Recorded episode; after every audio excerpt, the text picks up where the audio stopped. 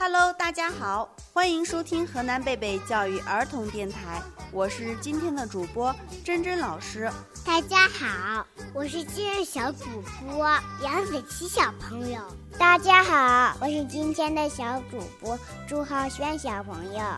老师，我发现马路上的车轮子都是圆形的，我家里的车也都是圆形车轮。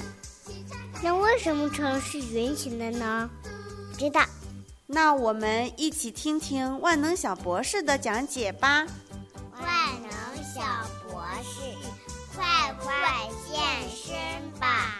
万能小博士属于孩子们的科学世界。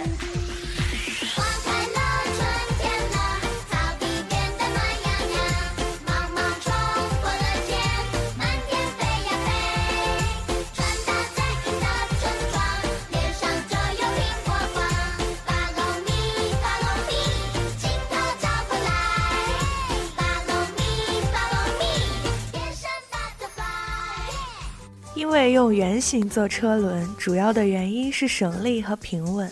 那为什么圆形的会省力呢？因为圆形车轮在运动中重心保持不变，不会因为重心的起伏消耗动力，可以减少摩擦阻力，加快速度。